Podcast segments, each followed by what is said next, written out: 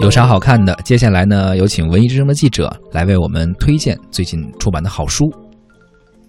大家好，我是文艺之声的记者郝伊人。今天有啥好看的？为大家推荐来自一对父女的著作《爸爸的故事和女儿的故事》。女儿梅思凡生于八十年代的上海，曾经在法国留学，现在以职业作家和翻译家的身份定居法国巴黎。爸爸的故事是他首部面向青少年读者的成长小说，以自己真实的成长经历为素材，通过女儿的视角，讲述了三十多年来父女之间的点滴心语和深厚感情。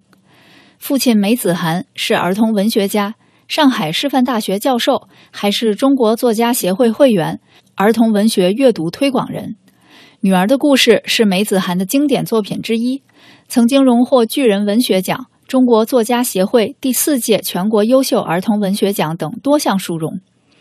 儿童文学家殷建玲说：“爸爸的故事之所以动人，不是因为他写的是梅子涵，而是因为他写出了一个父亲真实的虚弱、温情、无助和惆怅，是一个未经交视的情感世界。”儿童文学家郁宇君说：“这两本书具备互文性、双面性。”是儿童文学很难再出现的一双珍贵的故事奇迹，他们诚实完美，交相辉映，完成了一次关于成长、关于爱的相互抵达。下面就请新蕾出版社的编辑为大家介绍《爸爸的故事和女儿的故事》有啥好看的。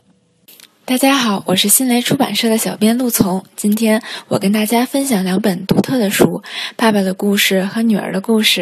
二十年前，爸爸写下女儿的故事；二十年后，女儿长大了，创作了爸爸的故事，颇具一些传奇味道。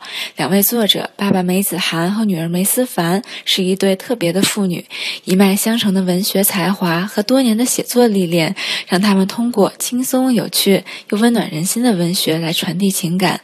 当然，他们更是一对普通的父女，一天到晚缠着爸爸出去玩的女儿，为女儿的学业急得跳脚的爸爸，亲切而平凡，就像你和你的爸爸一样。爸爸的故事和女儿的故事，记录了两段生命的历程，讲述了三十多年来父女之间的点滴心语。曾经我爱你是因为你爱我，现在我爱你只是因为我爱你。三十年父女情深，化作这份爱的礼物，献给每个心中有爱的你。如果你想看这两本书，也可以上京东看看。